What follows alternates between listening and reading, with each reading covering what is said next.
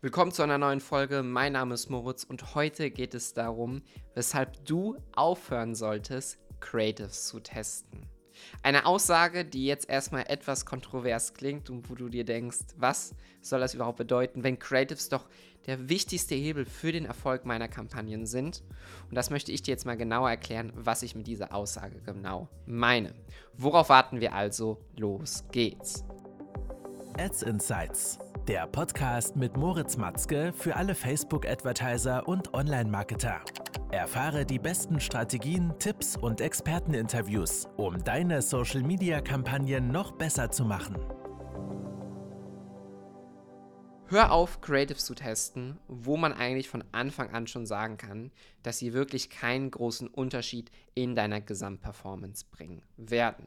Wenn du auf einem gewissen Niveau bist, bei einem sehr hohen Ad-Spend, ja, also einen sehr hohen Scale bist, dann können schon die kleinsten Veränderungen, was die Click-Through-Rate angeht, was die CPCs angeht, einen riesen Einfluss auf deine Gesamtumsätze haben.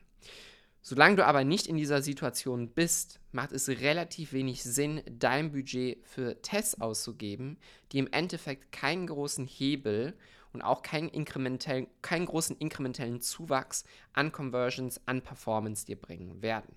Was ich damit meine ist zum Beispiel, wir haben ein Produkt und davon haben wir jetzt ein Build Creative und das Einzige, was wir jetzt machen, ist dieses eine Build Creative nehmen und haben dann fünf verschiedene Winkel von diesem einem Produkt. Ja, also wir haben fünf Bilder geschossen und die sind alle aus einem etwas anderen Winkel oder mit einem etwas anderen Background. Das Ding ist, dass bei dieser Art von Creative Testing der Unterschied zwischen den einzelnen Creatives deutlich zu niedrig ist, um hier wirklich eine große Veränderung an der Performance feststellen zu können. Und das ist leider eine Sache oder eine, ein Ding, eine Maßnahme, die viele Advertiser, E-Commerce-Unternehmer, Shopbetreiber da draußen unternehmen und somit dann testen. Und im Endeffekt ist das Ergebnis, dass A, die Performance sich nicht deutlich verbessert. Zweitens wird extrem viel Werbebudget fürs Testing ausgegeben und dadurch auch verbrannt. Und drittens leidet darunter die Gesamtperformance und die Kampagnen sind nicht profitabel.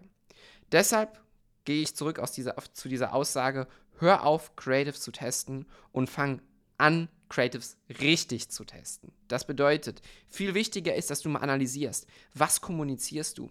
Was ist dein Offer? Also was ist dein Angebot? Was ist dein Hook? Was ist deine Value Proposition? Was sind deine Vorteile? Was sind deine USPs? Wie kommunizierst du die nach draußen hin?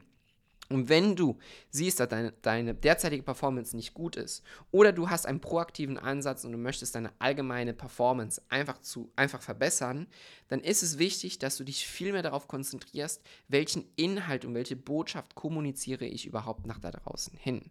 Bedeutet das, sind meine Creatives komplett austauschbar mit den Creatives der Konkurrenz? Gibt es überhaupt keine Differenzierung, überhaupt keine Alleinstellungsmerkmale und auch überhaupt keine klare Positionierung deiner Brand und deiner Produkte, was dich aus der Masse an Ads, die am Markt vorhanden sind, herausstechen lässt. Gleichzeitig, welche Botschaften kommuniziere ich innerhalb meinen Creatives und welche verschiedenen Marktphasen adressiere ich überhaupt dabei?